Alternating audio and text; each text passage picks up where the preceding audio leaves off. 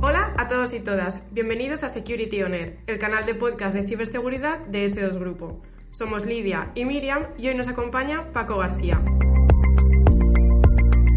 Paco es técnico de e-learning y es una de las personas que desarrollan y diseñan los cursos y las gamificaciones que hacemos en S2 Grupo.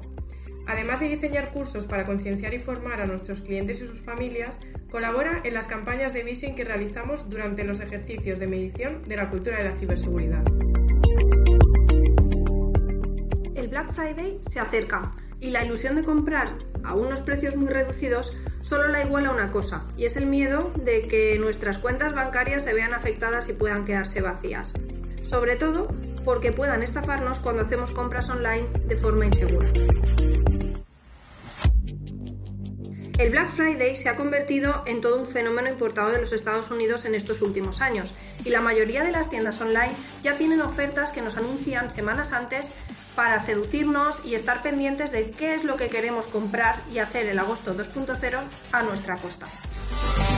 Por supuesto, los cibercriminales están esperando a que cometamos un error y a cambio darnos un disgusto. Así que vamos a ver qué podemos hacer para minimizar las posibilidades de que esto pueda suceder. Hoy Paco nos va a dar 5 más 1 consejos que si los seguimos nos harán la vida mucho más fácil. Hola Paco. Hola y muchas gracias por invitarme al podcast. Me ha hecho mucha ilusión. A ver, hoy quiero daros algunos consejos eh, porque a pesar de que, bueno, en este caso estamos hablando del Black Friday, pero lo que voy a decir se puede aplicar a prácticamente cualquier compra y en prácticamente cualquier estado del año, que dentro de poco llega la Navidad y bueno, también tenemos muchas compras que hacer en ese momento, sobre todo cuando empiezan a bombardearnos con, ofertas que son muy seductoras. Pero bueno, al lío. Vamos a ver. Primero que tenemos que hacer, el primer consejo, ante todo, nunca compremos en tiendas desconocidas a través de enlaces que nos ofrezcan en redes sociales sitios, ¿sabes? Como Instagram o incluso grupos de apps que podemos tener en Telegram o WhatsApp, nos pueden mostrar enlaces con ofertas y es, bueno, es muy fácil emular el estilo de las tiendas que son de confianza. Así que si vemos algún enlace en Instagram, en WhatsApp, en Facebook, cualquier tipo de cosa de este tipo, vamos a ir directamente a la tienda no pinchemos sobre ese enlace. Vamos a verificarlo porque, ya os digo, puede ser muy, muy fácil emular esas tiendas y una vez hemos pinchado en el enlace ya estamos donde no debemos. Entonces, Paco, si vemos algún enlace que nos interesa realmente, no hacemos clic. ¿Qué es lo que deberíamos de hacer? Directamente ir a Google, ir a la página del anunciante que dice ser, quien quiera que sea la tienda, ya sea un supermercado enorme o una tienda pequeña, pero ir a Google, buscar esa tienda, buscar la oferta directamente en la tienda de original en lugar de ir a través del enlace. Claro, y aquí entra el tema de los descuentos, que a veces nos encontramos con cosas que es muy difícil pasar de largo. Exacto. Esto es una cosa que los cibercriminales conocen muy, muy bien. Así que lo que hay que hacer siempre cuando vemos un descuento, sobre todo si es un descuento desorbitado, es desconfiar. Nunca pensemos que es cierto hasta que no lo hayamos verificado directamente en la tienda que nos lo está anunciando y si es posible a través de más de una fuente. Es decir, Id a Google, buscar a la empresa y aseguraos de que está en la empresa directamente. Eh, si no lo veis, si lo habéis visto en un anuncio, pero vais a la portada, vais al producto y ese descuento no está, no es cierto, no pinchéis. Lo tercero que podemos hacer es, em, si puedes, recoge en tienda. Em, sé que los, los, grandes almacenes, ¿sabes? En plan el corte inglés, MediaMarkt, Carrefour, todos ellos te permiten, en lugar de hacer la compra directamente, te permiten al reservarlo en tienda, vas y lo recoge allí. Hay muchas tiendas pequeñas que también es posible que te permitan hacerlo. En caso de dudas, sencillamente llámales, ponte en contacto con ellos y si podéis recoger en tienda, mejor que mejor, porque así eh, evitáis el hacer un, un pago en un enlace o en una página web que puede no ser segura. Pues sí, Paco, toda la razón. Pero teniendo en cuenta que cada vez somos más los que compramos online, al final es difícil igualar la comodidad de comprar desde cualquier lugar cuando mejor nos venga. ¿O tú qué opinas? Sin lugar a dudas. O sea, yo admito que soy el primero que he comprado cosas en camino del trabajo porque es que no tenemos tiempo para mucho más y es perfectamente comprensible. La cosa es vigilar desde dónde compras y procurar no hacerlo en público. Porque hay gente que puede ver qué estás comprando y hacerse tus datos. Y a pesar de cómo pueda sonar, la verdad es que conseguir nuestros datos a través de lo que hacemos en nuestro teléfono es muy fácil. Desde ver el PIN que utilizamos para desbloquearlo, el patrón que utilizamos para desbloquearlo, pasando por saber también qué estamos comprando, cuándo vamos a recibirlo y estar pendientes para que no seamos nosotros los que terminemos recibiendo los pedidos que hacemos. Eso sucede más veces de lo que nos podemos imaginar. ¿eh? Es verdad, porque ¿quién no ha comprado alguna vez desde el metro, desde la parada del autobús o mientras tomábamos café en un bar? Eso es muy habitual. Estamos ahora muy acostumbrados a hacer compras impulsivas. Y además, otra cosa, y aquí ya sí me voy a poner un poco más serio todavía, es que muchas veces lo hacemos conectados a wifi públicas, en cafeterías, bares, restaurantes. Jamás deberíamos hacer eso. Nunca. Sé que suena muy exagerado, pero no deberíamos hacerlo. Veréis, crear una red wifi falsa es bastante más fácil de lo que nos creemos. Y una vez estamos dentro, un ciberdelincuente puede ver todo lo que hacemos. Desde qué redes sociales estamos utilizando hasta qué texto estamos escribiendo en nuestras aplicaciones, incluido nuestros DNIs, contraseñas para nuestras apps de los bancos, nuestras cuentas bancarias, absolutamente todo. Y eso puede ser desastroso. Así que lo que no hay que hacer en este caso, que es el único momento en el que voy a decir que no hacer es no hagáis compras a través de wifi públicas. Siempre hacedlas a través de vuestros datos o redes wifi que sepáis a ciencia cierta que son seguras, es decir, la de casa o en el caso de que os lo permitan en vuestras propias oficinas. Bueno, pues yo creo que no nos ha quedado ninguna duda. Pero si no me equivoco, nos habías prometido un extra, ¿verdad? Pues sí, y además es un extra que viene con mi propia experiencia. O sea, que esto lo sé porque lo he vivido. Y el extra es, siempre usa un método de pago que tengas un seguro de devolución, por ejemplo PayPal o una tarjeta de crédito. Os explico.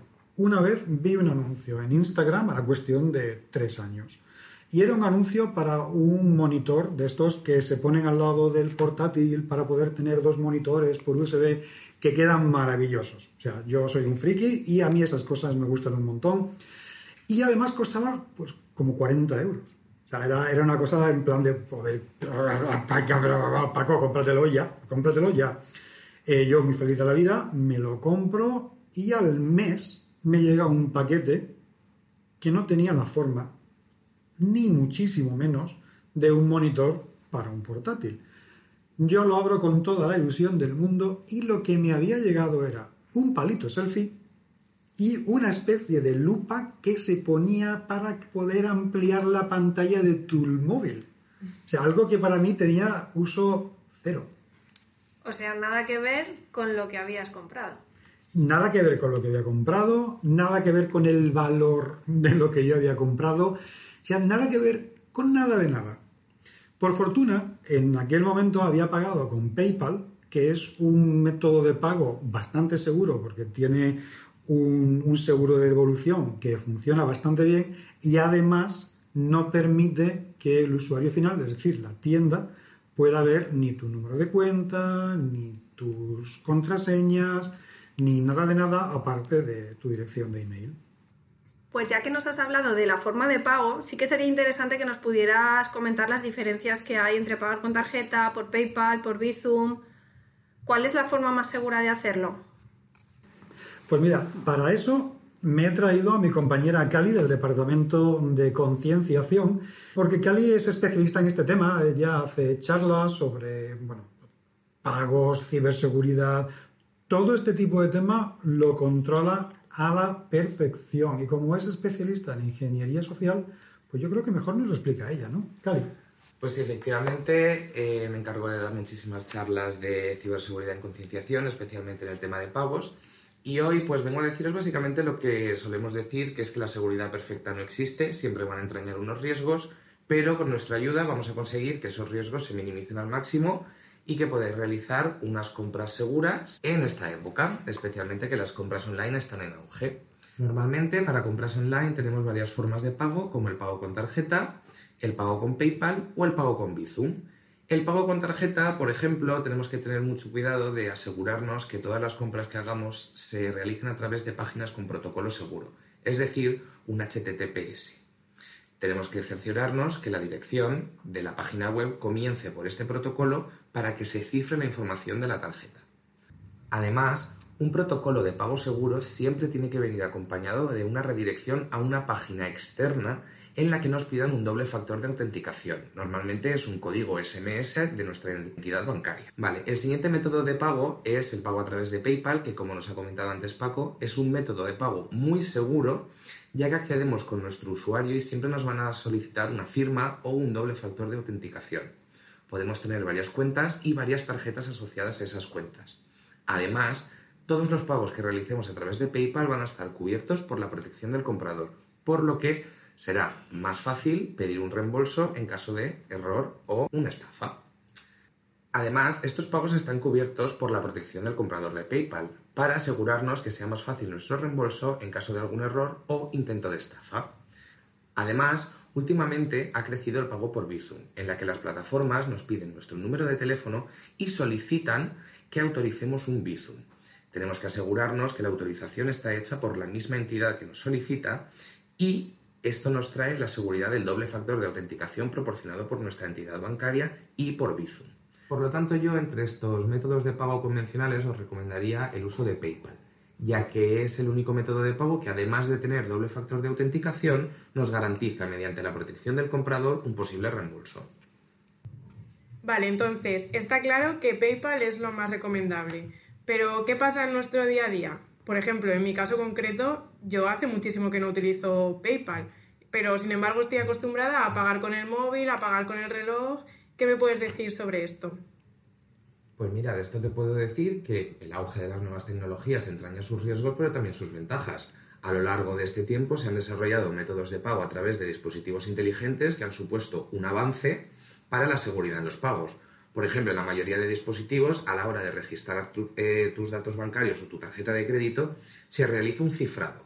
De esta forma, el dispositivo no almacena la seguridad de la tarjeta, sino que la enmascara con unos dígitos que luego se traducen a tu entidad bancaria. Por lo tanto, la información de tu tarjeta de crédito no se queda registrada en los comercios en los que compras. Además, hoy en día, todos nuestros dispositivos para realizar cualquier tipo de pago nos van a pedir una autorización biométrica, es decir, que pongamos nuestra huella, que pongamos nuestra cara para desbloquear el teléfono, los relojes inteligentes miden nuestra frecuencia cardíaca para permitir el pago. Todo eso hace que pagar con los dispositivos inteligentes sea un paso más seguro.